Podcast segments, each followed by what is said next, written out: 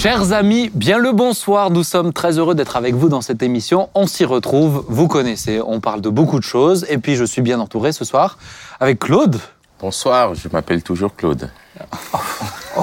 Ah bon, je te mettre un petit 5 sur 10 en termes d'introduction. Non, c'était pas bon. de- Elle était 5 sur c'était- 10. C'est gentil, hein C'est très gentil. Hein. c'est c'est c'est parce bon, que je l'aime bien. Je me suis dit de se réintroduire comme ça avec. euh, Non, ok. Bah, mais c'était une belle tentative. Merci. Thibaut, tu vas bien? Je vais très bien, merci. Heureux d'être là. Ah, mais ça, ça fait des années qu'il nous la ressort, celle-là. C'est Ah, pas. en plus, t'es je jaloux. m'appelle toujours Claude. Non, En plus, c'est jaloux, je te Non, remets 4 je- sur 10. Mais je suis Oh sincère par contre. Ah, voilà. Jean-Marie? Euh, on n'est pas très heureux, on n'est que 4. Mais je suis heureux aussi. Oh là là là là là là. 13, 13. Thibaut, Bon, 13, vas-y, continue, 13. continue. heureux.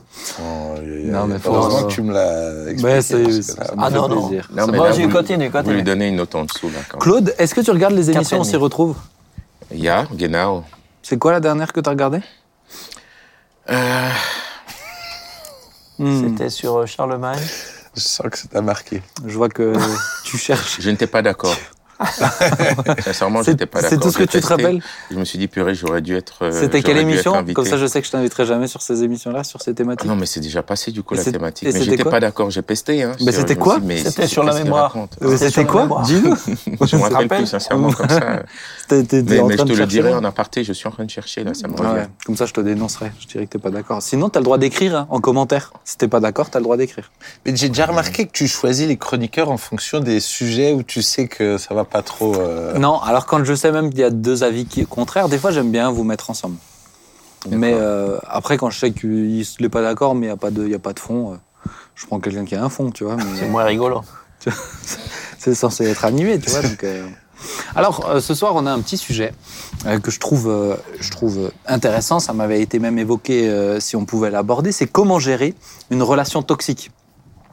Euh, Pour remettre le cadre, une relation toxique, c'est une relation qui euh, ah, qui nous fait pas du bien, tout simplement. hein. Euh, Tout ce qui est toxique nous détruit à petit feu pour certains. Donc, comment gérer une relation toxique? Peut-être pour faire le tour, est-ce que vous avez déjà été en contact avec des... Est-ce que vous avez déjà dû gérer des relations toxiques ou pas? Pas forcément dans votre rôle de pasteur, hein, dans votre je sais pas, d'ami ou dans la famille. Ou, enfin, si vous dites dans la famille, les gens ont envie de se sentir concernés, mais... Oui, on donne pas les initiales. Alors, Jean-Marie? Euh, des relations toxiques, euh, oui, je dirais que hmm, effectivement, enfin des personnes toxiques, euh, oui, évidemment, j'en ai, j'en ai connu. Après, euh, je peux pas dire que, en tout cas, je me suis jamais senti euh, impliqué dans une relation qui m'aurait, euh, qui aurait été, euh, dans laquelle j'aurais été un peu, un peu, un su peu prisonnier tout de suite. prisonnier dépendant, etc. Et pour moi, euh, la meilleure façon de la gérer, c'est de la couper, quoi. Bon, moi, mais euh, attends, si On tu peut passer à un autre sujet. si tu réponds aussi On vite. passe à autre chose. Je- Thibaut? Yes, alors moi un peu ce que ce qui me revient un peu en mémoire, c'est une relation où effectivement il a fallu gérer le fait de prendre de la distance. Alors euh, je, effectivement, je pouvais pas couper avec cette relation, mais c'est vraiment de gérer la quelle était la bonne distance à avoir et euh, de, maintenir la relation. Mais dès que j'étais trop proche, je me faisais euh, je me faisais- tout ce que je disais pouvait être retenu contre moi et, et je me prenais entre guillemets des coups euh, pas physiques hein, mais On parle pas du mariage, Thibaut, là. Tu es... et je parle vraiment pas de mon mariage vraiment. Ça ressemble Euh, un peu même. touche pas à ma femme toi mais euh, ouais voilà c'était euh, vraiment compliqué euh, pendant pendant tout un temps et, et Dieu merci les choses euh, ensuite se sont améliorées euh. Donc, t'as dû faire gaffe, quoi. Ouais, c'est être extrêmement vigilant et, c'est vraiment difficile parce que il y a un côté où les, les autres gens ne comprennent pas. Ouais. C'est-à-dire, il y a des gens qui peuvent pas comprendre, mais effectivement, tu sais que pour ta survie, pour le bien-être même de la relation, bah, effectivement, faut, Ouais. faut couper, faut des fois prendre la distance. Claude? Moi, dans le cadre de mon, de mon, de mon métier d'éducateur, Ouais. voilà, j'ai j'ai dû euh, être confronté à des enfants qui, qui étaient euh, en, pris dans une, dans une relation comme celle-là, une relation que nous qualifions souvent de toxique, avec, euh, avec des parents alors que les enfants ils étaient placés. quoi. Mhm. Mais on voyait bien l'empreinte des parents toujours sur les enfants, même après des années de placement. Et, et, et on ne pouvait pas, quoi qu'on puisse leur dire, on ne pouvait pas les en, les en, les en détacher. Et, et, quand les enfants rentraient le, le week-end chez les parents, ils revenaient, on, on, savait que si on parle de toxicité, ça veut dire qu'il y a comme une, il y a un poison aussi. Hein. Oui. Et ces relations te nuisent, nuisent à ton, ton développement. Et on, et on voyait, on voyait les effets directs à leur retour du, du contact avec, euh, avec leur, leurs parents. Mmh. Bah, je pense qu'il y a pas mal de personnes aussi qui sont, euh, qui sont confrontées à ça quand ils veulent maintenant aider quelqu'un. Euh, je pense où il y a certaines amitiés qui peuvent être euh, des amitiés toxiques ou quelqu'un qu'on connaît depuis des années, mais qui est euh, dévastateur. Je me rappelle, je lisais un, un, auteur qui, qui, avait écrit tout un chapitre sur ça, euh, en disant qu'il faut, c'est essentiel de savoir aussi couper, euh, se protéger, même si les relations dure depuis des années, en disant qu'il avait notamment un ami, mais qui, avec des années, est tombé dans l'alcoolisme et qui euh, n'en sortait pas. Il l'a hébergé chez lui avec sa femme. Ils avaient des bébés. Et jusqu'à un moment donné où il, a, il a fait très très peur. En fait, il est venu avec une arme, etc. Euh, sous l'alcool. Et là, et là, il a dû complètement couper en disant mais même si ça me fend le cœur, je sais très bien que pour l'instant, cette personne n'est pas apte à sortir et je dois couper cette relation pour me protéger et protéger la famille. Alors, est-ce que peut-être euh, dans votre rôle de pasteur, vous devez être particulièrement attentif à ça euh, Ou dans, je sais pas, Thibaut, tu as été pas mal avec les jeunes aussi. Est-ce que vous avez déjà été confronté à ça? Je sais pas, Jean-Marie. Jean-Marie, tu t'es déjà occupé d'un groupe de jeunes quand tu étais plus jeune ou pas? Je jamais demandé. Oui, je me souviens, il y a très très longtemps. Mais c'est vrai, je t'ai jamais posé cette question. Tu t'es. Mais oui, bien sûr. C'est vrai, été jeune Parce que j'ai l'impression que tu as oui, toujours oui, été si, vieux. si, mais c'était juste. Euh, il y a longtemps, c'était juste avant la fin des derniers dinosaures, là. Il en restait encore d'autres. Non, mais vraiment, tu t'es déjà occupé d'un groupe de jeunes? Bah, bien sûr. C'est vrai? Bah, Non. pourquoi pas? Ah, mais je te, mais je, je te crois, hein, mais ça me, ça me fait, ça me fait bizarre. Tu, tu le savais, ça? Euh, non, on, on apprend. on apprend. Ah Non, Tu il vois pas né. Ah bah c'est le but dont on se retrouve, c'est bien. Même moi j'apprends des trucs. Ok, mais du coup alors dans ces relations-là, comment vous avez fait? Essayez d'expliquer un petit peu, sans que les personnes se sentent tout de suite affichées, mais euh, Ben, je... En tout cas, pour moi, ce qui est sûr, c'est de. Il y, a une... il y a deux notions. Il y a une notion de pas se précipiter, ouais. sauf que dans certains cas, il faut se précipiter.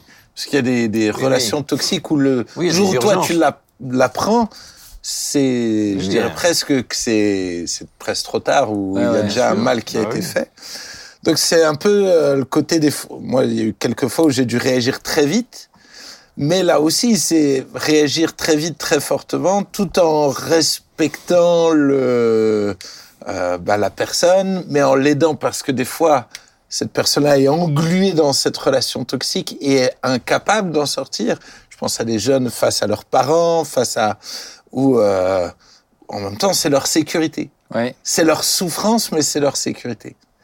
Et donc, euh, effectivement, le, l'arracher, c'est impossible, en fait. Hmm. Parce qu'effectivement, tout d'un coup, tu la sors de sa sécurité. Mais en même temps, c'est son lieu de souffrance et, et, et presque d'agonie. Et de...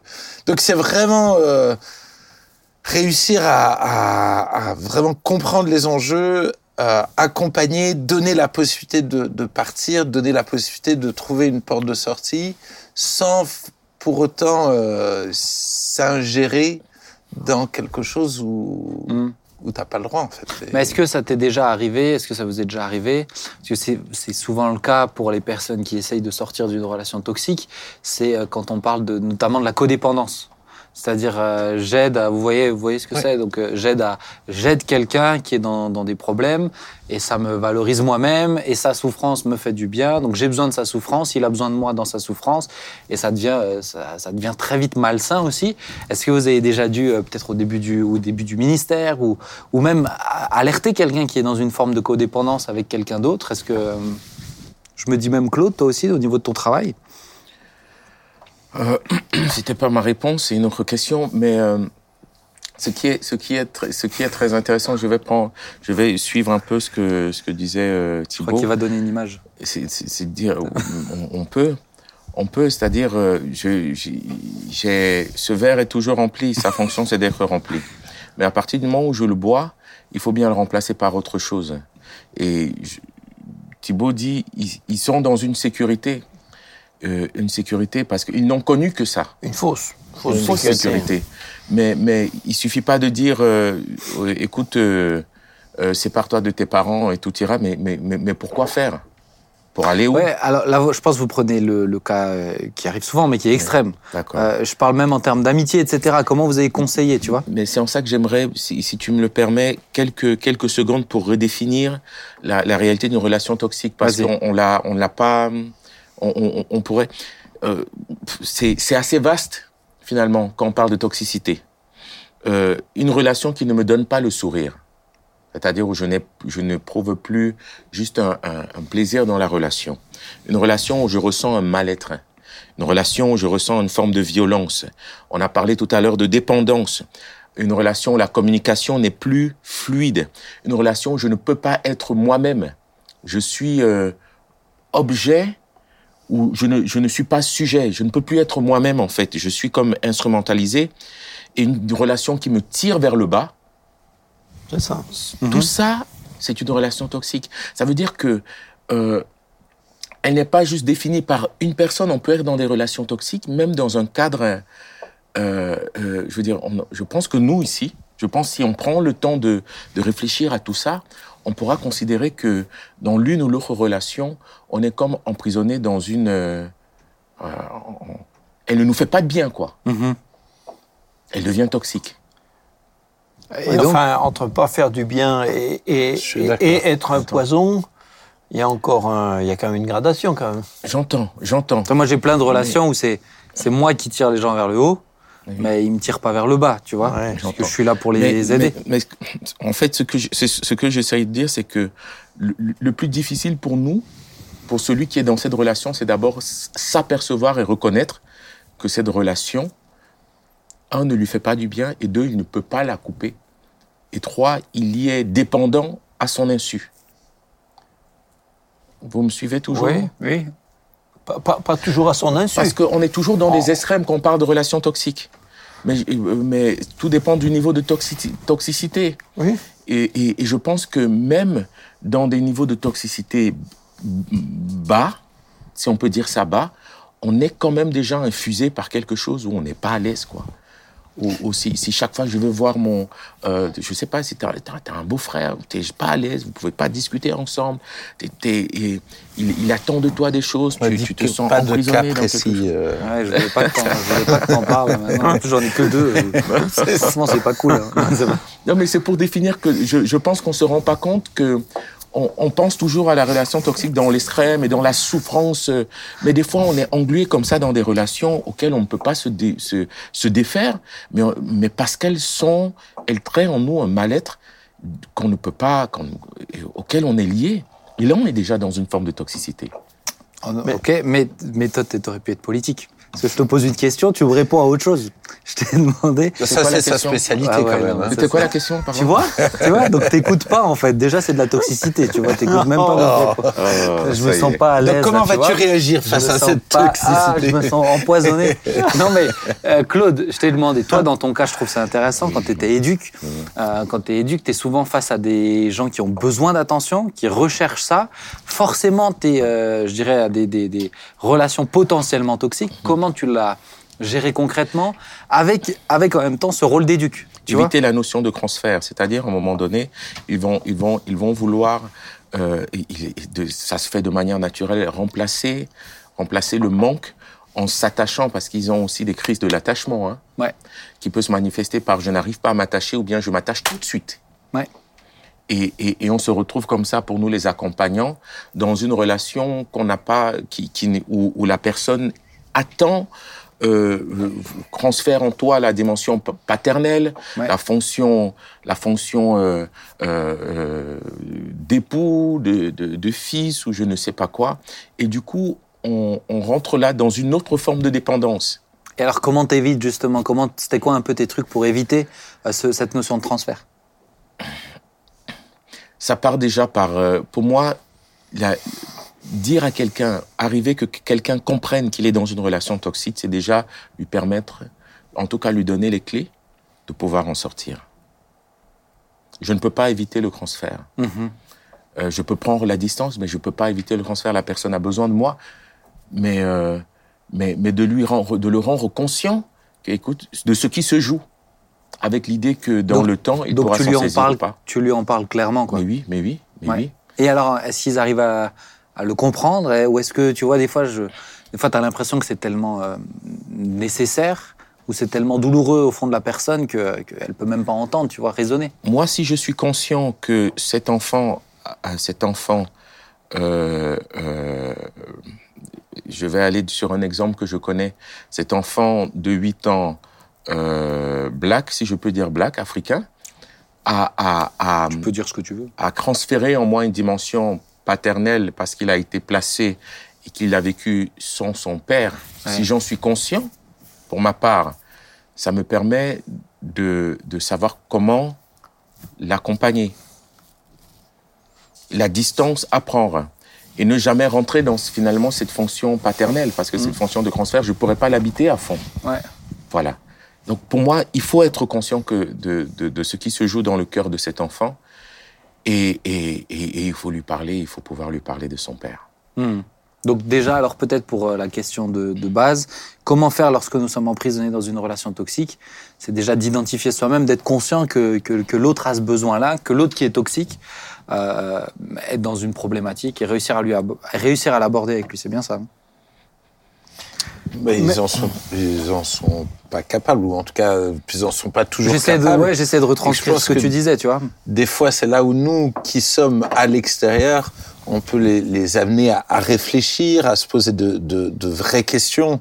Euh, tu aimeras ton prochain comme toi-même. C'est-à-dire que, ok, ben, tu aimes la personne, tu veux, tu veux l'honorer, tu, tout ça, mais, mais t'es censé t'aimer toi-même. Dieu t'a donné une valeur à toi-même. Mais finalement, là, t'es en train de mourir écrasé sous le fait d'aimer l'autre ou de tout supporter Ou pour l'autre Ou de le subir. hein. ou de le, le subir. Et donc, c'est de rétablir le fait de dire non, mais c'est parce que souvent on va spiritualiser dans nos milieux, on va spiritualiser très vite les choses. ça. Et donc de dire non, non, t'as as aussi une valeur et tu dois pas accepter l'inacceptable. Et, euh, et tu dois t'aimer toi-même. Si à un moment donné tu t'acceptes de te laisser autodétruire, ben t'es en train d'être en rébellion contre Dieu qui lui t'aime. Hmm. Et euh, en tout cas pour moi c'est le genre de discussion que j'ai déjà eu. Euh, c'est vraiment de rééquilibrer Ouais. la valeur de Et chaque. je pense qu'il y a aussi des limites euh, claires à marquer. Marqué. Euh, moi, je, je- je le dis souvent, mais comme j'accompagne beaucoup de personnes qui ont des difficultés psy, il y a une limite claire où si quelqu'un l'a franchie, c'est que c'est fini, c'est le chantage au suicide. Parce que le chantage au suicide, si tu rentres dans ce cercle-là, il n'y a rien de plus vicieux que ça. Parce qu'à ce moment-là, bah, la personne, qu'elle le veuille ou non, elle te tient en fait. Oui, elle Tu- prend autorité sur tu- toi. tu- bien tu- sûr. Elle, elle, elle envoie un SMS et ça y est, t'as cours. Et je vois souvent, par exemple, et c'est pour ça aussi que je voulais amener ce sujet-là, des jeunes aujourd'hui, parce qu'aujourd'hui, on a beaucoup de jeunes qui ont des mal-être, mais on a beaucoup d'autres jeunes qui veulent aider des jeunes qui ont des mal-être. Et qui se retrouvent de manière, euh, de manière involontaire, mais, mais embarqués dans une histoire sans fin, parce que la personne, elle a, elle a besoin d'attention, et que pour avoir cette attention, elle fait du chantage au suicide. C'est le problème Mais- du syndrome du sauveur. C'est ça. Ça, c'est American Sniper, euh, ce qui est un film euh, alors, euh, qui est violent. Enfin, voilà, je je fais pas la promotion de ce film. Ah, l'air mais, de l'apprécier. mais en tout cas, mais, mais parce que c'est le genre de film qui, de mon point de vue, en tout cas, fait vraiment réfléchir à des problématiques, dont cette problématique qui est pour moi une problématique très importante. Dans mon cas, ça a souvent été quelque chose où je dois être vigilant. Ce syndrome du sauveur, bah, il fait qu'à un moment donné, tu vas t'autodétruire. Et Mhm. finalement, au lieu de sauver les autres, tu vas te détruire toi. Mais ouais, enfin, moi, il me semble, je- déjà, je- il me semble qu'il y a quand même deux, il y a vraiment deux, deux grandes catégories de relations toxiques. Il y a celles qui sont celles dont on ne peut pas sortir parce que bah, parce que la situation est comme ça. Un enfant peut être dans un foyer avec un père euh, Ouais. avec un père, euh, je sais pas, par exemple, qui, qui, qui boit et puis qui, euh, qui, fait une, qui fait la misère à sa famille euh, tous les jours, tous les jours. Et L'enfant mineur, il est là. euh, cette relation le Il détruit, oui. il l'a subi et il n'a pas la possibilité d'en sortir. Oui. Et puis il y a des relations qui sont toxiques, mais euh, dans desquelles on, on, on pourrait, on pourrait sortir. Mais oui. Donc, euh, dans le premier cas, euh, l'aide à apporter aux gens est, est vraiment difficile, mais dans le deuxième, euh, si la relation dure et que la personne pourrait en sortir, c'est qu'elle a elle-même besoin de, de, de prendre conscience de la vraie nature de, de la relation. Peut-être elle est dans le déni, ou elle se rend pas compte jusqu'à quel point ça la, ça la détruit. C'est ça. Je pense que l'histoire de d'aider toxique parce qu'on veut aider, etc.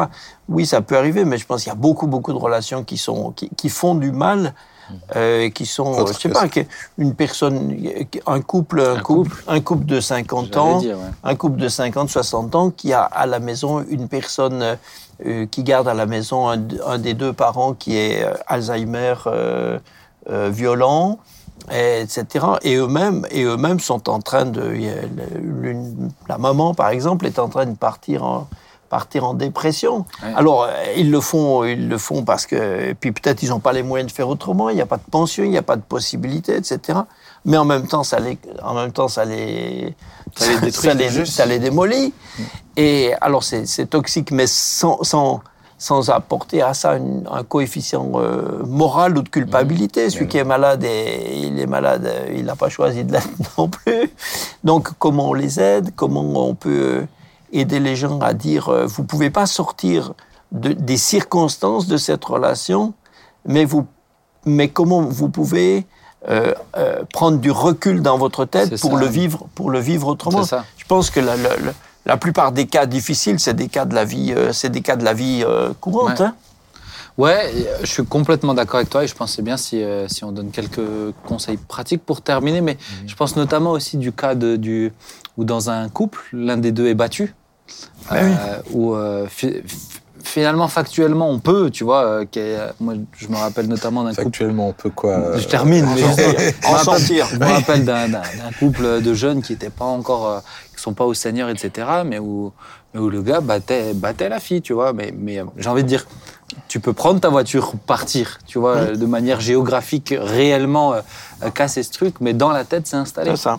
Et, euh, et là, pour moi, il y a, il y a- il y a vraiment besoin d'un, peut-être même des fois d'un accompagnement euh, euh, professionnel ou de quelqu'un qui est capable de porter une partie de ta souffrance ou de ta, de, de- de ce- j'ai envie de dire, prends une partie de ce poison-là euh, pour, pour te montrer, regarde, c'est du poison, tu vois. Oui. Euh, Est-ce que tu as un peu des conseils, ou vous avez un peu des conseils euh, pratiques pour quelqu'un? Il y a effectivement ces, ces relations, on peut en sortir. Ces relations, on peut pas en sortir, on est, j'ai envie de dire, on est, on est emprisonné dedans euh, de manière physique, mais, mais dans sa tête, dans son esprit, il faut réussir à prendre du recul. Alors comment faire pour prendre du recul par rapport à la situation? Mais euh, le gros problème, je trouve, c'est d'arriver à démontrer, enfin à démontrer, à faire prendre conscience à la personne que que que quelque part, elle y trouve malheureusement un intérêt. Si elle n'avait aucun intérêt, il y aurait rien à discuter, elle serait déjà partie. Mm. Donc, euh, si elle reste dedans, c'est que- c'est qu'il y a un, c'est qu'il y a un lien qui l'empêche de elle-même de couper. Euh, Où, où est-ce où est ce, faux ce faux intérêt qui la qui la qui la cet élastique qui la ramène et puis euh, mais des fois je pense qu'il y a vraiment un bon psy peut vraiment euh, peut Ouais. vraiment aider les gens hein. C'est c'est le syndrome de Stockholm, le syndrome de la victime, Oui. où euh, la victime est attachée à son bourreau. Parce, qu'il, parce que au- au-delà, au-delà de la souffrance, il y a aussi la notion voilà, de, de, de l'attachement Mm. et de culpabilité d'être attaché à celui qui, à celui qui, qui, qui, qui nous fait mal. Quoi. Hmm. Mais euh, pour moi, demander de l'aide. Demander de l'aide. ouais. Demander de l'aide. C'est-à-dire, c'est pas. C'est pas. à partir du moment où je suis conscient que je suis dans une relation qui me tire vers le bas et pour lesquelles je ne suis plus moi-même, j'ai besoin de demander de l'aide. Je, je, je m'en sortirai pas tout seul. Quand je Mm. suis dans un puits, euh, j'ai besoin que quelqu'un me lance une corde pour pouvoir sortir du puits C'est ça. et accepter que je n'y arriverai pas et s'entourer de personnes qui sont capables, avec beaucoup de patience, de, de, de voilà, de tirer la corde pour que je puisse. euh, mais c'est déjà sortir du puits. mais là c'est c'est si la personne demande de l'aide c'est que c'est que déjà le, c'est que déjà le premier pas a déjà été euh, a déjà été franchi Ouais. c'est qu'elle c'est qu'elle déjà elle est en capacité est en capacité de de- d'identifier le caractère nocif de cette Mais relation. beaucoup de femmes l'ont demandé. Vous vous souvenez, même avec les phénomènes MeToo et tout ça, Mm. beaucoup de femmes, on, s'est aperçu que beaucoup de femmes demandaient l'aide, mais n'allaient pas euh, euh, au-delà euh, de, de l'accompagnement qui, le qui leur était proposé. C'est-à-dire, euh, Oui. oui, je me sens pas bien, oui, elle le manifestait d'une manière ou d'une autre, de manière une fois, deux fois, mais n'avait pas le courage maintenant de, de faire cette démarche-là, comme tu as pu le dire, parce que des démarches qui sont souvent longues, alors que la souffrance, elle est, elle est là. Oui. n'avait pas le courage de de- d'aller déposer une main courante, euh, d'aller porter Mm. plainte. Un enfant n'aura pas le courage de dire à sa, à sa maman, je ne rentre pas ce week-end. Euh, ou bien euh, un enfant qui n'a pas vu son, son, son père depuis euh, des années et qui est en souffrance. Quand papa appelle, il faut que je réponde. Mhm. Il faut que je réponde. Donc ils ont, ils ont, c'est, c'est, c'est de l'accompagnement qui prend, qui prend beaucoup de temps. Moi, moi je- en tout cas, je rejoins, je suis entièrement d'accord. Peut-être de commencer aussi par dire, effectivement, on doit être le gardien de notre frère, un peu, je disais ça dernièrement, mais c'est vraiment d'être capable d'être vigilant les uns sur les autres. Et effectivement, si on sent que quelqu'un est prisonnier ou comme ça, en tout cas, de- d'essayer d'aider, de donner la possibilité d'exprimer les choses, de mettre les choses à la lumière, et ensuite d'aider à rétablir la vérité. Euh, parce que là, il y a énormément de mensonges, mensonges, on, l'a vu, hein, énormément de mensonges qui, qui s'accumulent. Et, et je, je rajoute, et je mets une petite parenthèse là-dedans, il y a aussi des mensonges dans le fait qu'aujourd'hui, euh, on dit vite qu'une relation est toxique. Quand euh, bah, quelqu'un nous demande de faire quelque chose qu'on n'a pas envie de faire. Mm. Et, et alors qu'elle n'est pas forcément toxique, et qu'à un moment donné, au travail, tu as juste besoin d'apprendre à te soumettre toi. Oui, oui, oui. oui. C'est-à-dire que là aussi, des fois, à force de parler des relations toxiques, ben, ça devient une bonne excuse de dire euh, bon ben telle amitié elle est toxique. Non, c'est juste qu'on ne sait plus être résilient, pardonner et, euh, et que Mm. tout n'est pas non plus toxique parce qu'on n'est pas d'accord ou parce Bien que euh, donc là aussi c'est rétablir la vérité. Et j'ai besoin d'aide effectivement des fois pour savoir Bien ok sûr. elle est où la vérité? Est-ce que vraiment c'est toxique? Et où c'est toxique? Et qu'est-ce que je dois régler? Mm. Bien sûr, presque aujourd'hui, c'est ce qu'on disait tout à l'heure, mais presque tous les couples qui sont en difficulté, enfin pas presque, mais beaucoup de couples qui sont en difficulté ils se séparent. Moi, il y en a plusieurs qui m'ont raconté, bah, bien sûr, ah ben mon, mon, mon conjoint, mon ex-conjoint, je suis obligé de m'en séparer, c'est un pervers narcissique. Et, et, euh, voilà, alors, euh, voilà, comme ça, on met des termes. euh, Il y aura euh, une très bonne sont- émission qui va sortir à ce sujet. C'est pour ça Qui- qu'il en parle. qui peuvent être des termes qui peuvent être, euh, et bien sûr, euh, réels, hein, ré- réalistes, réels et techniquement vrais. Mais, mais pff, je veux dire, la profusion aujourd'hui de, de, de ces cas, euh, quand même, laisse, un- laisse un peu songeur. Oui, Nous Je, rejoins- avons- je suis d'accord avec Thibault. hein. Nous avons, nous avons accepté pendant longtemps que tout soit couvé et que rien ne sorte de personne. Hmm. Acceptons aussi l'autre extrême à un moment donné. Et sincèrement, je, acceptant. Ça veut dire quoi l'accepter? C'est-à-dire, on a, on a accepté pendant longtemps que personne ne dise rien de couple, que les femmes ne parlent pas, que les hommes ne parlent pas, que les enfants ne parlent pas, qu'on ne dise rien, que les, les familles soient des, comme des bunkers où rien ne se passe Oui, oui, et que tout aille bien.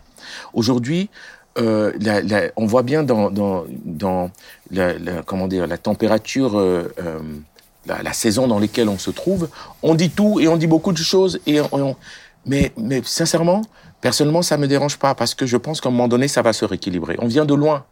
On vient de loin, il y a quelques... Ouais, bah alors après, Ouais, enfin, j'avais pas, euh, prévu de faire un sujet Pardon. sur euh, pervers narcissique, mais, mais, mais après, celui qui se fait autres. accuser pervers- d'être pervers narcissique, qui, qui- Oui, lui, lui, euh, il aura eu du mal à non, dire mais oui, je bah, laissons-la exprimer. oui, euh, oui, tu vois. avec le temps, ça va se rétablir. Oui, alors, ne revenons-. Mais Laissons-moi oui, faire le je sujet. Laissez-moi faire le sujet du pervers narcissique sur l'émission du pervers narcissique. D'accord, Je comprends ce que tu veux relever. D'accord. Euh, je, co- je comprends ce que je comprends euh, ce que chacun veut relever. Après, est-ce que je suis d'accord avec tout autre chose, mais Non. euh, T'as le droit de t'exprimer, mais- en tout cas. Mais je m'exprime.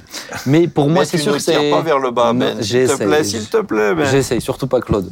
Mais, Oh. mais, mais pour moi, c'est surtout en tout cas de. de je suis, je suis d'accord avec Jean-Marie quand tu disais bah, d'identifier en fait qu'on est déjà dans une relation toxique, c'est le pas le plus important, Ah le plus ouais. difficile, le plus. Ouais. Et souvent, souvent on l'identifie quand on s'est déjà cassé les dents, quoi. Mhm. Donc quand on s'est fait vraiment vraiment mal.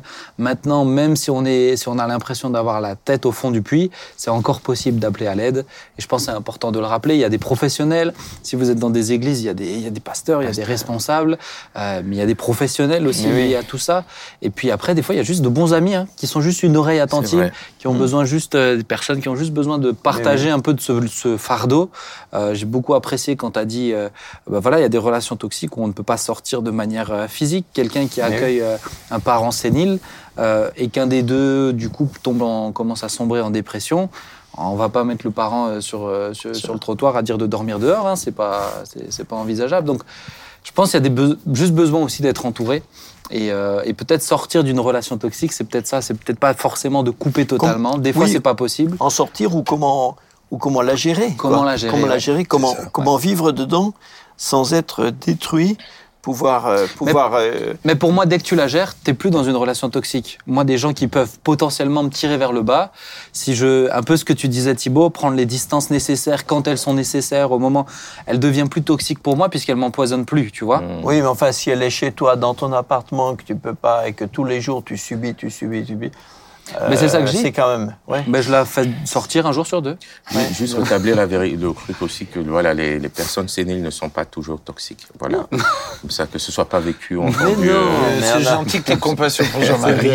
Franchement, On voit que non. pas vu. franchement, c'est Ouais, c'est- Seigneur. Il est beau. Il a un cœur vraiment, c'est beau, hein. Pardon. Claude, vraiment que. Bon, c'est terrible. Il t'aime vraiment. on va avancer parce qu'on a un super témoignage. J'essaie de réfléchir un peu à des, à des témoignages de vie. C'est vrai qu'on a pas mal de, de personnes qui ont fait des choses qui sont passées dans l'émission et je trouve que des témoignages de vie, c'est aussi euh, euh, encourageant. Je veux bien un peu d'eau, Claude, pendant que tu es à faire du bruit sur toute l'émission.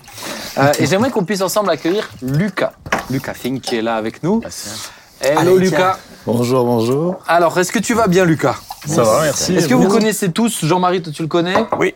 Thibaut, tu le connais aussi. Claude, est-ce que tu connais Lucas? Euh, non, on s'est rencontrés là, il y a pas. Ah, c'est ça, hein, tu le connaissais pas. hein. Non, il y a- Ben, je trouve ça intéressant. Ah, Euh, Lucas, tu es engagé aussi notamment dans la jeunesse. Tu, euh, tu, es, chez nous, tu es chez nous à l'église depuis combien d'années? Euh, 2017, peut-être 2016. 2016, 2017. Et si je t'ai fait venir, c'est pour que tu puisses nous partager un petit peu ton histoire. Je me suis dit, euh, tiens, je vais mettre un titre, etc. Et honnêtement, j'ai. J'ai juste noté témoignage de Lucas parce que je trouve que c'est juste ton témoignage en fait qui est encourageant et exhortant. Alors est-ce que tu peux te présenter un petit peu qui tu es, ce que tu fais dans la vie et après on va revenir sur le début. Ok. Bah, du coup, Lucas, 22 ans. Euh, je viens du secteur de Colmar. Je travaille à Colmar aussi dans une petite blanchisserie hospitalière. Je suis référent de service, rempli de défis, c'est intéressant. Et puis du coup, oui, je suis investi dans la jeunesse et dans les équipes d'intercession de l'Église. Voilà, c'est un, jeu- c'est un des rares jeunes qui a particulièrement à cœur l'intercession. Wow.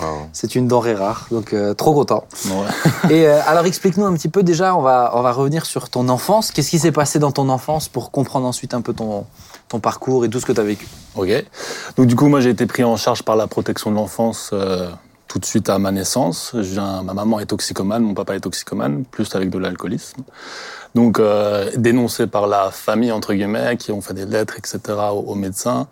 Euh, la protection de l'enfance, en fait, a juste attendu que je, je, je naisse et, euh, et du coup a placé ma maman dans, les, dans un centre spécia- spécialisé. Donc au moment de ta naissance, tu as été placé directement? Ouais, j'ai été pris en charge directement par la protection de l'enfance.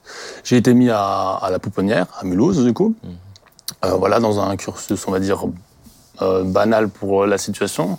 Et du coup, je voyais euh, ma, ma, ma maman euh, dans, le, dans les services. Et mon papa, par contre, du coup, ne m'a pas reconnu. Euh, comme il avait un- une petite image, euh, une petite image, on va dire, politique, euh, sans trop... Voilà. C'est pas non plus un grand politicien, on est dans un maire, un truc comme ça, je sais plus trop quoi ex- ex- ex- exactement. Mais du coup, l'image collait pas, en fait. Euh, voilà. euh, enfant toxicomane, j'avais un dossier comme ça quand je suis né. Enfin voilà, c'était compliqué. Donc, euh, donc voilà, euh, démarre, démarrage euh, plutôt complexe, mais euh, tout en étant Est-ce pris. est-ce que tu peux expliquer un petit peu le, le, le parcours, parce que tu dis le parcours classique dans une situation comme ça, mais pour ceux qui connaissent pas, c'est quoi? Tu as parlé de la pouponnière. qu'est-ce- Ouais. De quel âge à quel âge? Qu'est-ce qui se passe Alors j'ai pas les termes exacts, peut-être euh, Claude tu pourras m'aider. Mais du coup normalement quand euh, la famille, donc moi c'est ma famille qui a fait euh, une lettre en disant voilà que ma maman n'était pas en, en capacité. Effectivement elle n'était pas en capacité. Et euh, donc il y a une, il y a un terme, mais je me rappelle plus, ça va au, C'est une ordonnance. c'est voilà une ordonnance Qui exactement. va auprès du juge. Et, et le juge qui va faire, qui va, qui, qui va mettre en place une, un placement. Voilà, c'est ça. ouais. Donc, euh, donc avant le placement, si j'ai bien compris, euh, dans les rapports, il y, a, il y avait une, une- une démarche d'aider ma maman en fait. Dans, dans, dans cela, donc ça veut dire que euh, il lui avait préparé un logement, etc. pour pour Essayer. apprendre, appre- essayer, voilà. Voilà. Hmm. Donc et tout ça, malheureusement, ça n'a pas marché. Et donc je suis resté en, en pouponnière. Donc le, le, le démarrage, on va dire, euh, voilà, pris en, en charge par ben, le service médical, les éducateurs, etc., etc. Donc, tu es accompagné tous les jours. euh, Ouais. c'est eux qui te font grandir, en fait, c'est ça Voilà, ouais. Et, tu ben, n'es pas seul, tu es dans un groupe aussi ouais, d'autres c'est ça, qui sont comme D'autres enfants dans la même situation. Ok. Et du coup, j'ai des rapports euh, semaine par semaine à la maison euh, de toute mon enfance, comme ça. Ah ouais, tu m'en Voilà. avais parlé. Hein, tu Ouais, détaillé.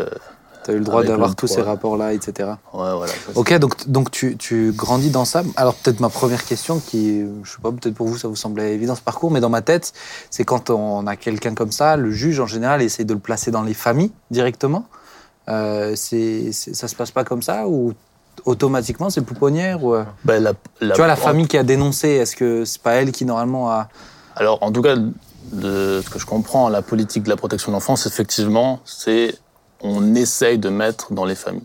Tout simplement bah, pour des raisons, c'est qu'on n'a pas de place pour les enfants, il Ouais. faut être clair. Et, euh, mais là, c'était, j'ai une famille compliquée.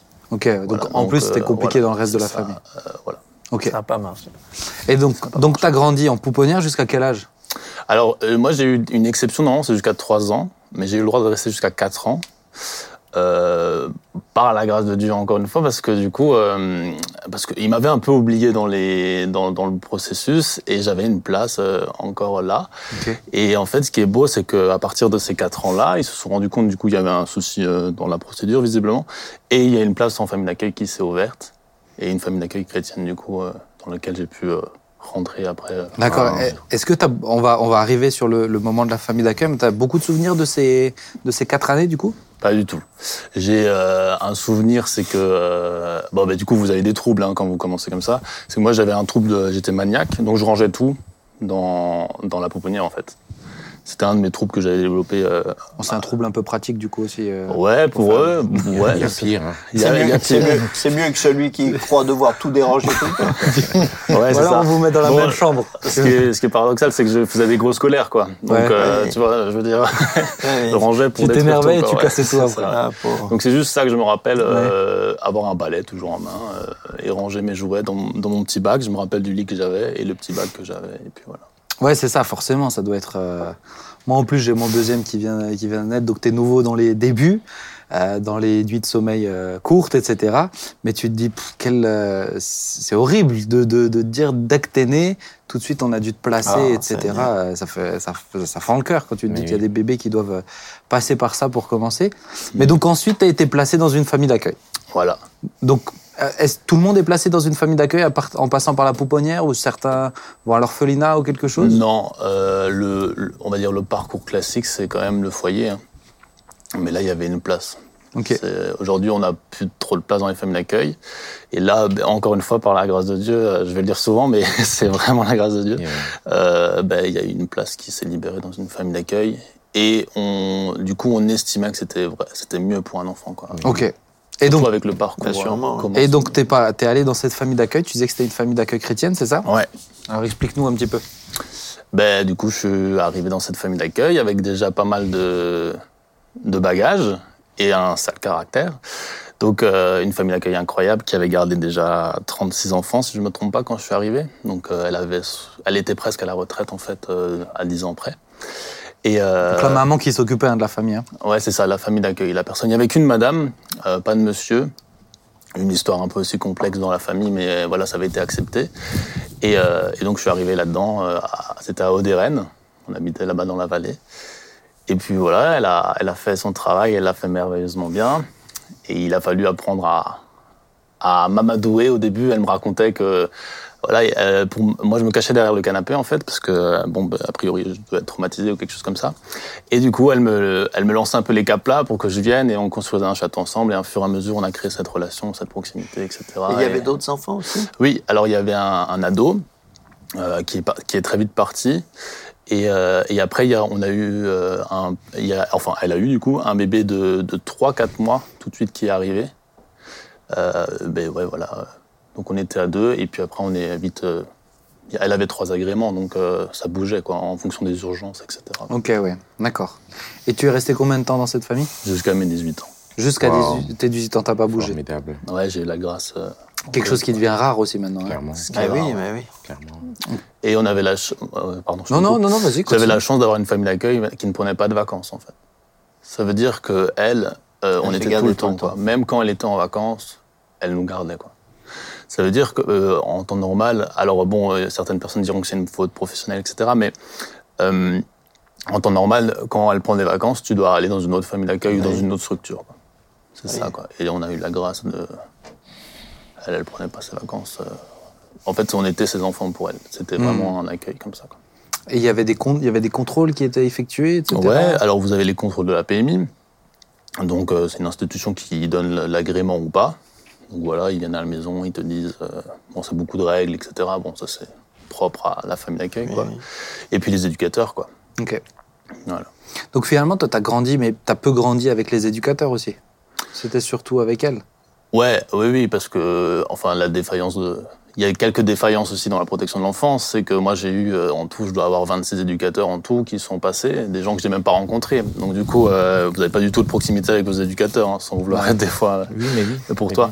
Mais c'est les réalités du terrain, c'est comme ça. Mais, euh, mais ouais, c'est ça, ouais. On a toujours avec ma famille Mhm. d'accueil, celle qui faisait le suivi, quoi. Je fais une petite pause sur ton histoire, mais Claude, l'envers du décor, comment tu vois un peu les, les choses pour des parcours comme celui de Lucas pour, euh, Quand tu es éduc, comment tu dois te sentir impuissant de dire, punaise, euh, il a eu combien 20, 20, ans- 20 éducs euh, Mais nous le un côté mais- frustrant aussi. Mais, mais c'est la réalité aujourd'hui du, du, du travail social, de la protection de l'enfance. Ça veut dire finalement on est on est rentré là dans, dans des métiers comme Mhm. comme les uns les autres où où des fois on reste un an par-ci, deux ans par-là, trois ans par-là, sauf que le public avec lesquels on est, c'est des publics qui ont déjà vécu des ruptures dans leur vie, Ouais, des ça. ruptures avec des, des crises de, de l'attachement et, et qui, et qui n'attendent que d'avoir des référents, des personnes auprès desquelles ils peuvent Et c'est ils des- peuvent c'est des- s'appuyer et avancer. Et, construction. et, et- et on, on assiste ces, ces dernières années à, ouais, à ce, bon, ces dernières années, t'es- t'es encore jeune, mais à ce Ouais. délitement là où les éduques, il reste deux ans par-ci, trois ans, quatre ans. Mais bah, de leur choix ou euh, parce que c'est comme ça que le système est construit maintenant? Bon, il y a de tout. Ou par hein. manque d'éduc c'est... Alors, ça, ça, je pourrais te donner plusieurs raisons. Euh, Ouais, manque de ça. vocation, parce que y a, y a- pour quelques-uns, c'est qu'un métier. Si je trouve mieux ailleurs, j'y vais, en Oui, fait. oui. Euh, pour euh, pour d'autres, euh, le, le, le travail social est quand même euh, est quand même euh, éreintant. C'est-à-dire un éducateur qui a travaillé dans un dans le secteur de la protection de l'enfance pendant quatre ans, cinq ans, qui a vu tellement de choses. À un moment donné, il veut il veut souffler, prendre un peu de distance. Hmm. Alors il va changer de public. Il va dire bon, je quitte chez les enfants, je vais aller plutôt en précarité, Mmh. au niveau de la pauvreté, parce que tu peux pas tenir comme ça, euh, ou bien Ah dans ouais. le handicap, des choses comme on a on a encore cette diversité. Et, euh, et aussi les, les, les contraintes liées au, au, métier, le salaire, plusieurs raisons. Mais c'est vrai que euh, et on, on- et on le sait et on le voit. Euh, L'attachement, on, la, la, la ces jeunes-là aujourd'hui, tu leur dis tu es éducateur, puisque je travaille encore avec euh, avec euh, avec des jeunes qui, je, quand je leur dis je suis éducateur, souvent je fais attention parce que ça peut avoir une connotation négative en fait. Hmm. L'éducateur n'est plus ah non parce qu'il va il va me référer ou m'associer à tous les éducateurs qui qu'il a croisés Il fait partie du système. voilà qui ne ça. lui ont rien apporté ou qui n'en avaient rien à faire ouais. de lui C'est ça. alors euh, t'es éducateur t'es- ah, ok C'est ça, ouais. Ok. Et le, dé- le défi, en tout cas que moi j'ai rencontré, c'est que chaque éducateur avait aussi sa façon de gérer la chose. Donc vous avez des gens qui sont, ben, on va dire, euh, pro-famille, donc euh, voilà, restent dans la famille, mais il y a des éducateurs qui, du jour au lendemain, m'ont dit, ben, il faut qu'il parte en foyer, il est trop compliqué. Tu vois? Donc en fonction de la personne, euh, après par la grâce de Dieu, souvent ils partaient vite, mais euh, mais tu tu vois c'est Ah ouais. tu changes en fait tu changes de personne donc c'est lui qui, qui commence à l'idée de nouveau ton parcours et qui, qui va qui va être une influence auprès du, du juge ou etc Ouais. ou de la enfin il y a plein de il y a plein de gens quoi ça, Ok. Ok, alors je reviens sur, euh, sur ton parcours. Donc, dans la famille d'accueil, donc il y a la maman, elle a des enfants aussi, en plus ouais des... elle elle avait des enfants Donc, il n'y avait pas de mari, si j'ai bien Non, compris aussi. c'est un, cas exceptionnel mais en Ouais. temps normal on doit avoir un mari D'accord, mais donc c'est vraiment sa vocation aussi. Mhm. Euh, Comment toi tu fais Parce que tu es arrivé, tu avais 4 ans, tu es reparti, tu avais 18 ans. Comment tu fais pour te, euh, pour avoir un peu des points de, des points de repère, tu vois. Euh, y a, t'as pas ton papa non plus. Mhm. Euh, tu revoyais ta maman à ce moment-là ou pas? Ouais, dans les services euh, de la protection de l'enfance. Tu la voyais quoi tous les week-ends, tous les Non, alors euh, c'était assez intense au début, c'était trois fois par semaine. Ok. On descendait euh, du coup au Douro, enfin Ok. du coup maintenant l'ASE, mais Visite euh, médiatisée. médiatisée, ouais, c'est ça. Ok. Donc le- Et comment s'est développée justement cette relation avec ta maman? T'étais conscient au début, tout de suite, t'étais conscient, ça c'est ma maman. Mais il y a- Euh, il y, a un facteur que, alors je pourrais pas l'expliquer quand j'étais enfant, hein, mais euh, après c'est les psys etc., qui m'ont expliqué, c'est que déjà tu as, hum, en fait tu es dans une, euh, il y a ta famille d'accueil, il y a ta maman, donc il y a déjà une concurrence en fait entre les deux, parce que du coup, Eh oui. euh, pour moi, ma- mais c'était deux mamans quoi, j'avais Oui. deux mamans pour moi, c'est ça le souci, Oui. et je passais plus de temps avec euh, ma, pas ma vraie maman qu'avec ma Eh maman, et surtout dans quel état ma maman venait, elle Eh était toxicomane alcoolique, je l'ai vue dans des états, je m'en rappelle encore aujourd'hui quoi. hmm. Tu vois, donc euh, il y a des trucs euh, qui marquent et puis et puis t'es impacté en fait tout simplement par par le fait. Il y a des dessins dans mon dossier où je marque euh, en gros avec des traces de sang et tout ça. euh, maman arrête d'être devenir alcoolique, tu vois, Hmm. devenir alcoolisé, tu vois. Mm. Enfin il y a des il y a des vrais euh, il y a un impact aussi dans dans ces Ouais, temps que ça, tu ouais. vois avec ta maman. Et c'est pas pour rien du coup que t'étais sur des- dans des rencontres médiatisées. Oui, c'est ça. Oui, euh, il y a il y a ben, c'est normal, Ah, il y a- y un cadre quoi. hein. C'est ça, ouais. Mais du coup, tu vois tout ça. Donc, euh, à quelque part, ta maman, et, et je me rappellerai euh, la, la dernière fois où j'avais pr- 10 ans à peu près, où je lui ai dit euh, clairement, mais je veux plus te voir si tu viens alcoolisé et drogué. Tu vois, j'avais une conscience. Et c'était la dernière fois que je la voyais, tu vois. Hmm. Parce que euh, trois mois plus tard, elle a fait une overdose médicamenteuse et puis c'était Hmm. décès, quoi. Et, euh, et ben- mais ça, quand t'es enfant, c'est compliqué. Parce qu'après avoir une phrase comme ça, tu te dis, eh ben, elle s'est suicidée en fait à cause de toi Ah oui. tu vois. Et puis il y a plein de choses qui trottent dans ta tête, et, etc. Tu vois. Bah alors justement, c'est pour, euh, c'est aussi pour ça que pour moi c'était important de, bah, de raconter ton histoire parce que on va voir après, ça se termine. euh, Enfin, elle n'est pas terminée ton histoire, t'as Mhm. 22 ans, mais ça, ça s'embellit, je dirais. Mais, euh, mais tu, tu, euh, donc tu te construis jusqu'à tes 10 ans. T'as deux mamans en fait, en, en- en Mhm. gros dans ta tête, avec un peu, un- euh, je dirais un peu une concurrence, comme tu l'expliques comme ça. Il y a un terme technique, mais je sais pas Claude si tu connais, mais Concernant? euh, le fait que tu as deux mamans, donc tu es en. Il y a un terme technique, mais voilà, ça veut dire ça quoi. il y a, il y a, il y a- tu, tu peux, tu peux avoir un conflit de. D'un- euh, Oh, il- ça me reviendra. Ouais, il y, y a un terme. Bon. Ah ouais, maintenant t'es pasteur stagiaire, t'oublies les termes professionnels. euh, Oh. C'est ça. Ça va vite, hein. Continuons, continuons, ne nous dispersons pas. On parlait des séniles tout à l'heure. Voilà. Ah, Dualité ça s'est émotionnelle. Allons-y. contre toi. Ah non, merci Jean-Marie. Voilà, les séniles, regarde, par exemple. Mais donc, donc tu te retrouves dans cette, dans cette euh, situation. Et, et ensuite, tu as le choc aussi de la perte de ta, de ta maman, euh, je dirais de sang. Mm. Comment, tu le, comment tu le vis? Alors, tu as dit, c'est à cause de moi, etc. Mais comment tu le vis par rapport à ta, dans ta famille, intérieurement? J'ai l'impression qu'en fait, c'est un chantier. Chez, malheureusement, mais chez les enfants comme ça, qui grandissent comme ça, c'est des chantiers. Et, ils arrivent à construire trois étages. Et puis, tu as deux étages qui se cassent. Ils doivent en Mhm. reconstruire trois. Et puis, c'est toujours un peu euh, un chantier perpétuel et, et avec plein de fragilité à la fin, au final. quoi. Mais en fait, quand. Comment moi je l'ai vécu, j'ai pris du. Ce qui était difficile, c'est que j'avais pas de sentiments. Ça veut dire que j'éprouvais pas de colère, j'éprouvais pas de tristesse, j'éprouvais pas de. Je faisais des colères, mais pas en étant colérique, en, en, en ayant le sentiment de la colère. Ça veut dire que. En fait, je me sentais un objet. Tu vois, j'étais ramené à un objet. Tu fais ci, tu fais pas ça, tu vas là, tu fais ci, tu vas autre chose, ça, ça, tac, tac, bim, boum.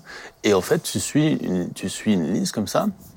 Et, et en fait, le décès de ma, de ma maman, ça m'a, ça m'a heurté parce que oui, tu es un enfant. Je me rappelle de pleurer mes, mes- les, les larmes, de, enfin mes tripes, hein, sincèrement, et euh, d'être bloqué par le, par le chagrin.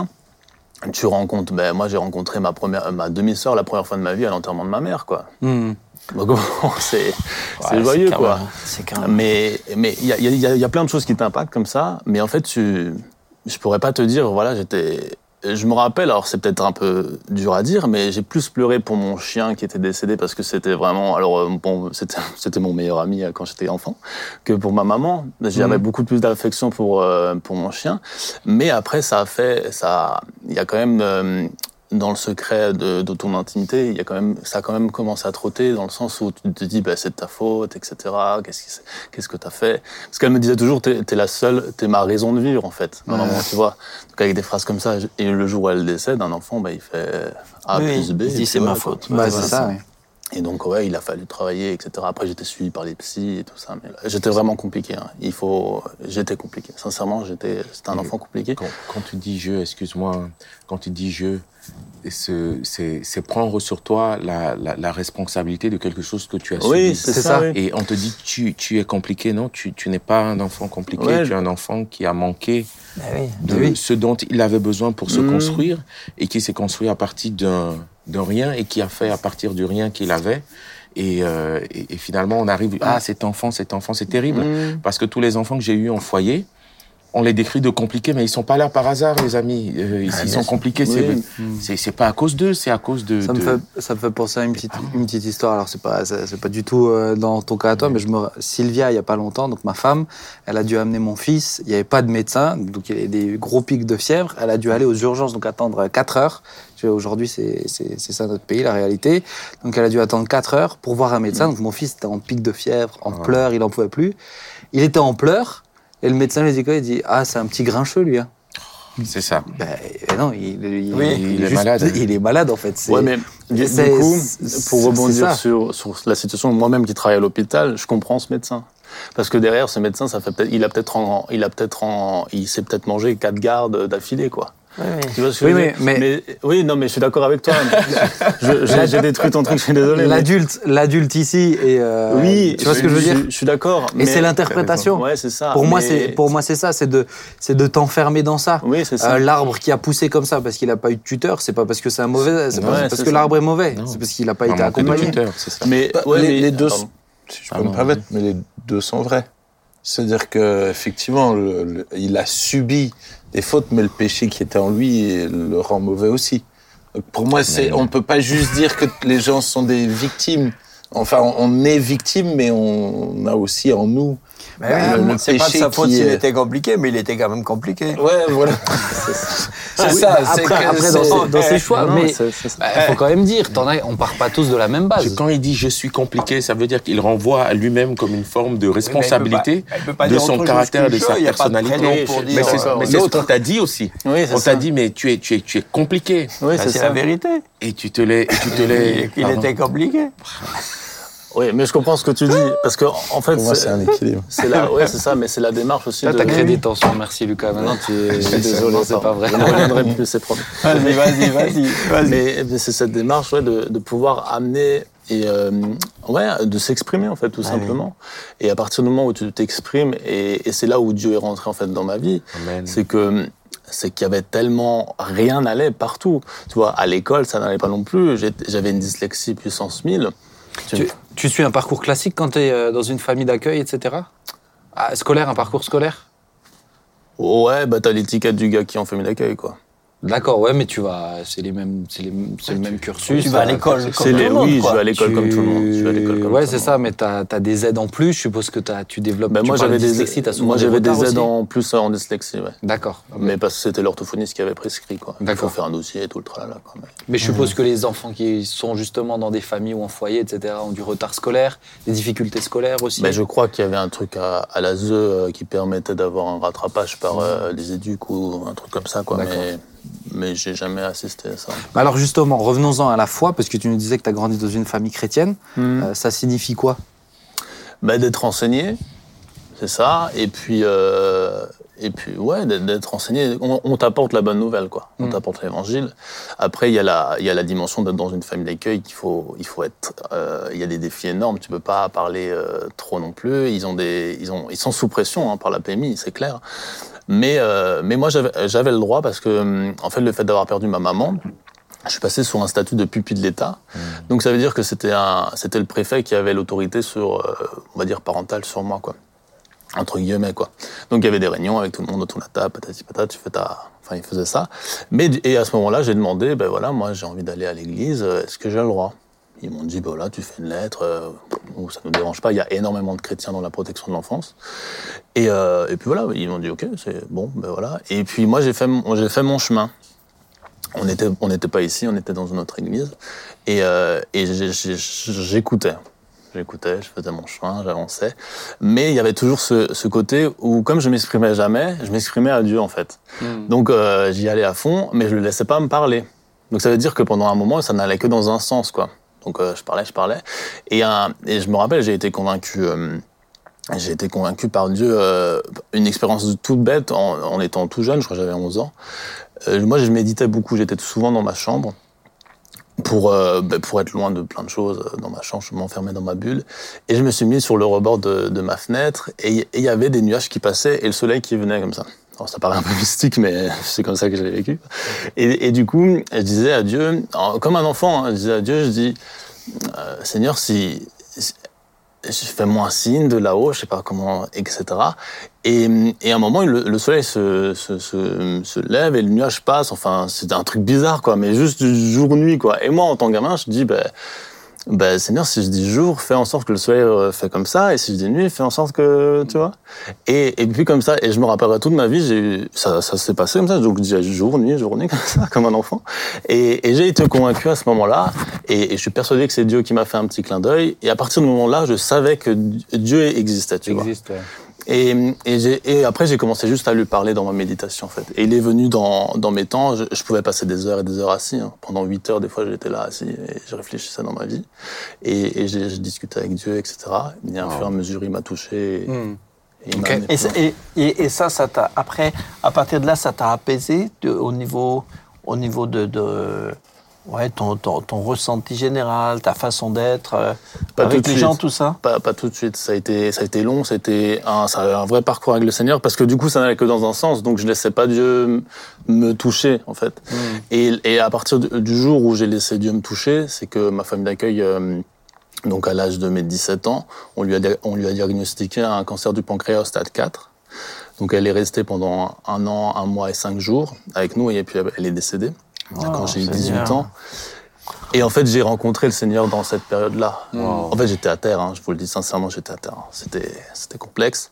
Et, euh, et dans ces temps-là, euh, j'ai vraiment rencontré le Seigneur et il m'a touché, mais d'une, d'une puissance et d'une grâce que je pense que ouais, pas grand monde a pu connaître quoi, à un moment.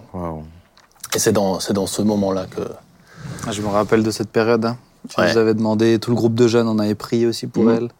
Et puis c'était euh, et je, je dois dire que effectivement à partir de ce moment-là, euh, moi j'ai vu même chez toi un- une, une évolution dans ton Mhm. dans ton caractère, dans ta prise de conscience qui a été euh, qui a été phénoménale.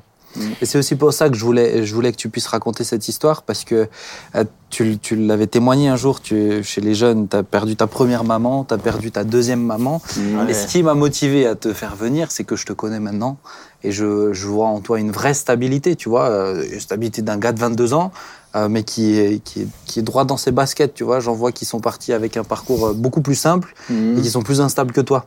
Mhm. Euh, Aujourd'hui, tu as ton appart, tu as, ton, euh, t'as ton travail, tu as des responsabilités dans ton travail. Mhm. On a des fois discuté sur les challenges que c'est d'avoir des responsabilités comme ça, etc. Mhm. Comment tu comment t'interpréterais euh, J'arrive sur la conclusion parce que ça fait une heure déjà qu'on discute ensemble. Mais comment t'interprétais euh, bah, T'excuses pas, c'est. Très bien. Comment t'interpréterais le fait que alors je sais ce que tu vas me dire, tu vas me dire par la grâce de Dieu, mais à- avec d'autres mots si t'arrives, mais mais que tu tu tu deviennes stable. Est-ce que des fois t'as des euh, des t'as des questions et tu trouves des gens vers qui tu les poses? Tu vois, je pense notamment, ça, ça me vient à l'esprit, mais je pense à quelqu'un qui, a- qui a perdu son papa et, qui me partageait juste de, désir des fois de partager des choses importantes ou des questions, tu vois, sur un truc tout bête, tu vois, passer son permis, à quoi je dois me préparer, etc. Et, et, et du coup, ai discuté avec cette personne-là aussi, de lui donner des conseils et tout, sans Mhm. essayer de prendre un rôle. Mais c'est euh, comment tu fais sur des moments clés? Tu vois, je sais que tu es en couple. Euh, Mhm. je- enfin, je peux le dire, tu vois, je sais Oui, que tu as le droit. tu es, en couple. mais mais est-ce que tu t'es posé des questions? T'as eu des Comment tu te construis quand tu as, tes repères qui sont en place, tu sais vers qui aller, mais quand tu les as pas, Mhm. je dirais sur Terre, comment tu fais? Ben, ça va peut-être une réponse un peu bateau, mais alors oui, du coup, la grâce de Dieu, je dirais, mais, mais euh, Ah je, bon je, je crois que euh, il y a eu toute une dimension qui s'est ouverte à moi, en fait, dans, dans mon intimité. Et en, en rentrant dans mon intimité avec le Seigneur, en parlant dans le secret de ma chambre, en ouvrant ma Bible, etc., il y a déjà un enseignement déjà dans la Bible, etc. Mais il y a eu cette notion où c'était c'était fou, c'était de se dire, euh, Dieu te met, tu, tu vis plus dans tu vis plus dans ce problème en fait, tu vis avec ce problème. Il y, a, il y a comme une, une distance. une distance, un recul. Et euh, par exemple, le, le spectacle de Noël là qui disait euh, Noël vu du ciel, et ben d'un coup je me suis dit un peu ben, mon problème vu du ciel. Et tout a commencé à changer, toute ma mentalité. Et et, et là, là, du coup, ben moi, je me rappelle de Nico et Angélique Peugeot, qui ont été pour moi des, des vrais béquilles dans ces moments-là où ben, on discutait simplement, tu vois. Même toi, on a passé des heures des fois à discuter. Je me rappelle la fois où je t'ai fait un vocal de 8 minutes. ça m'a bien pensé. Je crois que mon esprit a dépassé ça. Mais, mais hum, ouais, en fait, c'est difficile quand de s'ouvrir à une personne parce que vous avez parlé avant de toxicité, etc. Mais, euh, mais, mais je pouvais être à propre à être quelqu'un de toxique, tu vois ce que je veux dire? Ah ouais. Donc il y a, il y a plein de choses aussi comme ça. Oui, quand Et- tu dis que t'étais, moi je t'ai vu des fois un peu, euh, t'en avais, quand t'en avais ras-le-bol, t'en avais. Ah, mais tu le savais. je- Ah, oui, oui, Il il y avait, il y avait des notions où. il paraît doux, mais euh, je Voilà, t'assure qu'il y avait du, il y avait du piment Ouais, dedans. hein. ouais, je- Mais il y, a, il y, a- ouais, il y avait une force, euh, des fois, euh, j'étais bien. Ouais. Ouais. Mais ouais. Est-ce que, est-ce que tu dirais que l'Église a été, euh, je parle de l'Église locale, tu vois, Mhm. a, a- a contribué aussi t'a aidé? Je me dis des fois, certains se sentent tellement seuls par les liens de sang, mais il y a d'autres liens aussi. On parle de liens Mhm. spirituels. Est-ce que ça t'a aidé? Ça t'aide à te construire? Ça te rassure? C'est un peu là comme, euh, comme un, un- un tuteur euh, sans, sans le nommer de comme ça, tu vois. résilience. Ouais. Ben, moi, là où je me rappellerai, je me rappellerai dans, ben, dans cette période-là, dans ces un an et, et un mois et cinq jours, c'est que à chaque fois que je vivais un truc avec le Seigneur, j'arrivais à un pack jeunesse et il y avait la cerise sur le gâteau qui faisait la conclusion dans la prêche de ce que je vivais dans la semaine, tu vois. Donc il y a eu, y a eu un, un accompagnement, euh, des fois sans le vouloir.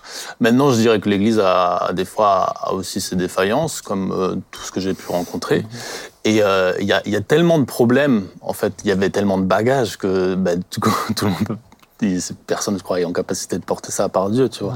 Donc il y, a, il y a une notion où tu te dis, euh, ben moi j'allais aider les gens, les gens, j'avais ce cœur, le Seigneur travaillait dans, dans, dans ma vie, etc. pour aider les gens, mais mais je j'apprenais jamais à partager, à part avec Nico et Angélique, et encore ça restait très des fois réduit. Mais euh, mais voilà, ouais, j'ouvrais mon, ouais, je, je parlais sans sans trop parler, quoi. Tu vois, c'était j'ai jamais vraiment confessé, même si aujourd'hui je, je l'apprends maintenant dans une relation euh, ben, à JSP, on, j'ai rencontré Matt, où on s'est mis, euh, on est maintenant dans une relation amicale vraiment trop bien, où on, on parle, on commence à exprimer son cœur, etc., etc.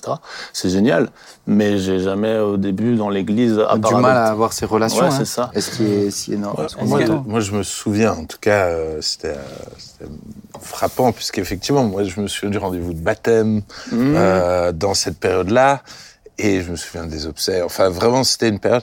Mais ce qui m'a toujours marqué, c'est vraiment de voir Lucas vraiment s'attacher à Dieu. C'est ça. Effectivement, euh, pas, pas être celui qui s'ouvrait le plus. Enfin, moi, je me souviens avoir essayé de l'aider au début, mais il, était, il avait quand même une certaine autonomie Ouais, ça. où effectivement on était là, mais on effectivement on n'est jamais devenu, euh, Mm. on n'a jamais eu une plus grande place, je dirais, de, de, de véritable tuteur ou comme ça, ou par la grâce de Dieu, et je peut-être je le souligne moi en étant spectateur, de voir Dieu vraiment devenir ton Ouais, c'est repère. ça, mais c'est ça. euh, Mais c'est vraiment l'intimité avec le Seigneur Ouais. qui, ouais, qui a tout fait, quoi. Ouais. Mais il y avait de tels soucis, alors on n'aura pas le temps de tout développer, mais à un bout d'un moment, je me suis retrouvé trois mois dans la maison familiale avec pas de logement, des études à finir, euh, plus de carte bancaire, il m'avait bloqué les comptes, euh, j'avais, euh, j'avais des problèmes de santé, ben, vu à tout ça, je, n'existais même plus aux, aux yeux de la sécurité sociale, quoi. Donc vous, vous accumulez des tac, tac, tac, tac, tac. Et euh, oui, à un bout d'un moment, tu, en fait, il a fallu toujours être grand. On disait toujours, Ouais. sois un grand garçon, tu vas y arriver, nanana. Ouais, mais c'est extraordinaire parce qu'il y en a qui décrochent. Hein. T'en as qui décrochent de ça. tout. Oui, mais c'est la grâce de Dieu. est c'est- le Seigneur m'a offert le courage d'avancer, Ah oui. tu vois. ouais, c'est ça. Mais, mais à quelque part, il y a aussi un. un euh, ben, j'ai pas vécu d'adolescence, ni. Tu vois, il faut, moi, aujourd'hui, maintenant, il faut que j'apprenne des fois à m'amuser, à relâcher. Alors, euh, sans partir en vrille et tout ça, on, est, Oui. on est bien d'accord. Non, ouais, non, mais t'as un peu de marge, je te rassure. On voit comment tu t'amuses. Mais, mais tu vois, voilà, ouais. c'est vrai. Non, mais c'est vrai. Eh, Je, peux- je peux poser une question? Tu peux. Euh, par, rapport à, par rapport à ta maman, euh, ta vraie maman, Hmm. et, et- et ton père, est-ce que, enfin, je sais pas si c'est une question un peu, un peu personnelle, mais est-ce que toi, ça t'a été après, euh, à un moment, euh, difficulté par rapport à eux, de dire mais pourquoi ils n'ont pas pris soin de moi, pourquoi je suis parti avec tout ça? Est-ce que parce que facilement on dit on dit facilement ben faut pardonner, faut pardonner, mais bon euh, là quand euh, quand, euh, quand c'est au- aussi euh, aussi aussi fondamental Bah comme oui. ça, euh, Tu pardonnes plus comment facilement celui qui t'a volé ton stylo comment au travail. comment quoi. comment, Mhm. comment on fait ça? Est-ce que pour toi ça a été un- une difficulté? Non Je vais le redire, mais la grâce de Dieu, encore une fois, parce que ce qui a été fou, c'est que euh, je peux comprendre mon papa aujourd'hui sur son point de vue et, je comprends ma maman sur ce qu'elle a vécu. Et même quand tu vas plus loin et que tu cherches en fait euh, l'histoire de la famille, le contexte, alors je vais pas ouvrir euh, parce que Non, on non. va dire que voilà, mais tu te dis mais euh, mais c'est c'est ouf quoi. Tu te dis mais c'est c'est terrible déjà tout ce qu'elle a comme comme bagage en fait Ouais, derrière elle. Elle-même. Et tu te dis, c'est ouf qu'elle a réussi. Tu vois, je me dis, même c'est Dieu qui a réussi à la garder encore jusqu'à mes 10 ans. Quoi.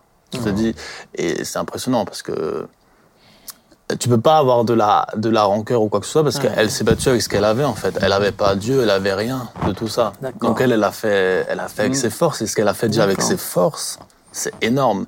Et pour mon papa, euh, alors c'est c'est un peu plus complexe parce que du coup, euh, Tu l'as revu ben non, justement, je l'ai jamais connu, ce monsieur.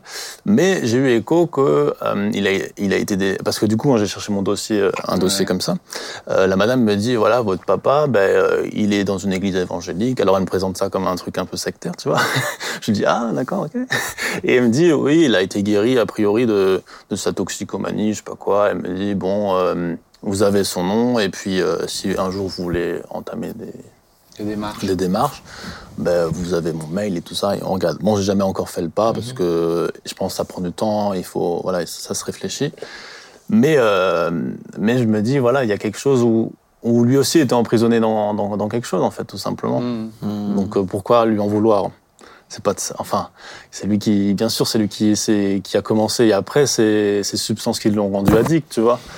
Mais j'aurais pu aussi tomber dans l'addiction, genre, enfin, il y a plein de choses comme ça, quoi. Mais c'est là tu as décidé de lui pardonner. quoi. Mais j'avais même pas de rancœur, en fait. Il n'y a, pas eu cette démarche de se dire, bon, ben, je lui pardonne. Y a, y le Seigneur m'a donné la grâce de, de voir plus loin, avec toujours, tu vois, ce recul, ça, tu vois, d'accord. vu du ciel, comment ça se passe, quoi. D'accord. J'aime cette mentalité? Moi, je- euh, alors peut-être c'est, euh, c'est intéressant parce que ça me renvoie à moi qui ai vécu sans mon père toute ma vie. Et, euh, et qu'en fait, effectivement, moi, j'ai jamais ressenti le besoin de pardonner mon père. Mhm. Parce que j'ai l'impression que la vie Tu t'es normale, Ça c'est comme fait ça, sans en lui. fait. Ça s'est Oui. fait sans lui. Et, Mhm. et c'est comme ça, en fait. Je pense que c'est peut-être plus difficile quand tu subis des actes Oui. concrets. Une mauvaise Euh, relation. Je pense, Ouais, en tout cas. Ou quelqu'un qui était là 5 ans et qui est parti, tu Ouais, vois. voilà. C'est ça. Je pense que Ouais, c'est- peut-être plus difficile. En tout cas, ces questions-là reviendront. Tu es un jeune, tu as, tu as, tu as 22 ans, Mais oui. de manière cyclique. Euh, parce que la vie est un cycle. Euh, Aujourd'hui, j'ai j'ai- j'ai le double, grâce à Dieu. Amen. Bon, un peu, je Tu me rapproche vieux, un peu toi, du double. déjà. Pardon euh, Ah, tu l'as taclé avant, fallait pas le Oh, purée, ça fait mal, hein, je l'ai Ah. pas vu venir. Purée. Mais euh, tu, tu vas, tu, ces questions reviendront à un moment Ouais, donné. c'est ça. Bah oui. ça. Mais tu seras un peu plus près, encore plus armé pour Mmh. pouvoir y répondre. De manière cyclique. Quand tu vas toi-même arriver à ta paternité, ces questions que vont revenir encore. oui. Et tu vas devoir dire. encore trouver d'autres réponses. Et ça. quand tu vas arriver en tant que papy, ces questions vont revenir. Donc, tu es en construction. On est déjà très, franchement, très encouragé par, par ce témoignage. Ouais, merci c'est- Ben, merci. C'était pour moi important aussi de montrer que c'est possible. C'est là où je trouve Wow. ouais. extraordinaire de dire quand tu as Dieu, Amen. finalement, tu as besoin que de Dieu. Peu, peu importe la base, de, de- peu importe le point de départ, euh, je sais pas s'il y aurait beaucoup de gens qui auraient parié sur euh, le fait qu'à à 22 ans, tu Ah. sois stable, tu vois, parce que Ah, moi, je peux, non. ah, je peux le Le témoigner. démarrage n'était pas. Ah Tu vois, ben, moi, je me- peux, je me peux le rappellerai témoigner. du- Lucas est stable, vraiment, facile, tu vois. pas Mais, facile. mais, euh, mais je, personne aurait, enfin, il n'y aurait pas beaucoup de gens qui auraient parié Ouais, ça. Je me rappelle de- d'une prof d'SVT qui m'avait dit une fois, ça ça m'a encore marqué, qui m'a dit que j'allais finir dans un carton euh, dans la rue du Sauvage, là, à Mulhouse. Et elle m'a dit que le jour où, où elle passerait, elle me botterait les fesses, quoi. Alors, elle n'a pas, dit- elle a pas utilisé le mot fesses, mais, Oui. mais, euh, mais tu vois, il y a. hum, Tu vois, que tu les- as son nom? Parce que là, Non, c'est- non, c'est- non, non, intolérable. Non, mais c'est comme ça, c'est comme ça. Mais je veux dire, voilà, tu vois, c'est. Mais c'est ça. Et- Tu as croisé quand même pas mal de gens qui n'avaient pas tous de la pédagogie. quand même, hein ils sont- après, ils sont pas pas- tout- après, j'étais pas en, non plus le. en Alsace, on est bien fournis. donc, hein. Mais j'étais complexe hein, à l'école aussi. hein. Tu sais, je me suis fait renvoyer de deux établissements scolaires. J'avais plus de 700 heures de colle, une des fiches de suivi. Euh, Ah ouais. Les profs, les ai aussi fait suer, quoi. Mais c'est là où, pour moi, Ah ouais, une pas fois bien, que tu, ça. tu, tu rencontres Dieu, et je sais que tu en es conscient aussi, on a déjà discuté, c'est euh, ce que tu disais, Claude, c'est que bah, tout n'est pas terminé. À ça. 22 ans, t'as pas fini. Bah, Euh, L'âge adulte était à 30 ans chez les juifs, c'est pas, c'est pas pour rien aussi. Moi, je crois que tu as des caps Mhm. qui soient importants, et tu le disais que tu vas être papa, tout à coup, tu te reposes des questions fondamentales. Mhm. Et ça me fait penser à Jérémie, qui l'a déjà témoigné, en disant Mais Mhm. mon, mon père m'a jamais dit je t'aime, mais, mais parce que je sais que Dieu m'aime, j'ai toujours eu. Ça a été possible pour moi, en fait, Oh. de le dire facilement. Ça. Mais quand tu rencontres Dieu, tu as toutes les ressources nécessaires pour pouvoir bah, Mhm. bah, être euh, solide, en fait, tout Amen. simplement. Parce que, parce que peu importe le point de départ sur Terre, celui qui t'a voulu avant qui que ce soit, ça reste Dieu. Donc si tu Amen. le trouves, tu as ce, t'as ce socle-là. Mais c'est important pour moi de montrer une histoire comme ça. C'est beau. Même si elle est pas, euh, t'as pas 50 ans, donc c'est encore euh, cool. Il y a plein de nouvelles choses qui vont se passer. C'est ça. Mais, euh, mais moi, je suis pas inquiet pour la suite parce que je sais que, et tu l'as dit Thibaut, tu sais où trouver tes réponses, tu On vois. se donne rendez-vous Mmh, dans c'est ça. 20 ans. On Pour on s'y retrouve. Voilà, c'est cas, ça. c'est- la oui, saison voilà, 52. ouais. En tout cas, c'est une, belle histoire. Et je trouve vraiment aussi que. Et il a fait la formation JSP, Bah, bien sûr. formation des responsables. C'est quelqu'un sur qui je sais qu'on peut compter, même euh, spirituellement. On peut lui, moi, je t'ai confié des gens, je sais que tu, Wow. euh, tu prends soin d'eux, donc euh, ça fait du bien en fait. Euh, alors, il y a eu des évolutions aussi. Ouais, mais c'est Il y en aura encore. Et il y en aura, Il y en aura encore, il y en a encore chez nous, donc, euh, Oui, oui. Et ça Mais là, c'est une phase plus simple. Il y a eu des moments où il était. Ah, c'était un peu plus- Après. Il était plus, plus âpre, c'est bien dit comme ça, tu vois. Et ça prouve aussi que euh, cette, euh, cette dame qui t'a qui t'a élevé, quoi, ta, ta seconde maman là, même si elle était, voilà, sûrement pas pas Oui, parfaite comme comme on, comme on comprend, mais en tout cas en, en- en le faisant. euh, en le faisant avec amour, elle a quand même, elle a quand même fait quelque Mais, chose c'est- mais c'est un exemple pour moi. d'extraordinaire. Elle a consacré sa vie, hein. c'est énorme, hein. c'est- énorme, ça c'est beau, ça. Ça c'est beau, hein. Vie. Franchement, Ouais. ça c'est Ah, un beau ouais. témoignage. Hein. Ça, on sait où elle, elle le Ah, retrouve ouais, aussi, elle aussi. hein. Ah ouais. On va prier ensemble? Oui. Ok? Eh ben, Claude, est-ce que tu veux bien prier, s'il te plaît? Pour, euh, pour, le- pour le... Il a rien écouté. Pour ce qu'on a dit, pour Lucas, gens qui pour, nous euh, écoutent. pour Il n'était qui- pas là, il n'était pas là. Pardon. Pardon. Oui, Seigneur, nous sommes, nous sommes tellement encouragés. Nous sommes tellement encouragés de- d'écouter ce témoignage et, et nous voulons te rendre gloire. Comme, euh, comme euh, Lucas a pu le dire, c'est c'est grâce à toi. C'est le- il est- c'est c'est ta grâce et ta grâce seulement. Nous sommes tellement encouragés. Merci pour ce que tu as fait, pour ce que tu fais et pour ce que tu continues à faire dans, dans sa vie. Nous voulons prier pour tous ceux qui nous écoutent. Seigneur, nous, nous avons parlé des relations toxiques. Seigneur, et, et- et peut-être quelques-uns se sont retrouvés dans, Seigneur, dans l'histoire de, de Lucas avec un parcours tout aussi compliqué. Oui. Et aimeraient vivre ce témoignage, cette grâce. Très Seigneur, nous, nous prions que tu les aides. Nous prions que naisse de, de l'écoute de ce témoignage, Seigneur, une foi qui va leur donner de croire à nouveau que tout est possible, quel que soit leur passé, quelle que soit leur histoire. Seigneur, nous prions que ceux qui sont, se reconnaissent comme étant dans une relation toxique, Seigneur, demande de l'aide. Et, et la première aide, c'est vers toi qu'il faut se tourner. Amen. Tu es capable de donner l'aide. Et nous prions pour nous aussi. Seigneur, aide-nous, aide-nous à avancer. Aide-nous à avancer. Merci Seigneur. Merci, Amen. Amen. Amen. Amen. Merci particulièrement à toi, Lucas. Merci Avec Lucas. grand plaisir. pour euh, ton partage. Excellent. Merci à vous trois. Que Dieu vous bénisse, chers amis. Rendez-vous vendredi prochain, 19h, pour une nouvelle émission. Vous savez, vous pouvez venir nous écouter sur YouTube, sur le site de l'APO, en podcast. Vous pouvez partager un témoignage encourageant comme celui-ci. On n'a plus envie de se plaindre toute la soirée, au moins, après cette histoire. Donc, que Dieu Toute vous semaine, bénisse. toute la semaine. Toute la, toute la semaine, oui, c'est vrai. Non, mais certains, déjà, rien que dire la soirée, c'est déjà pas mal. Hein à bientôt. Rendez-vous vendredi. bientôt. Ciao. Ciao, So.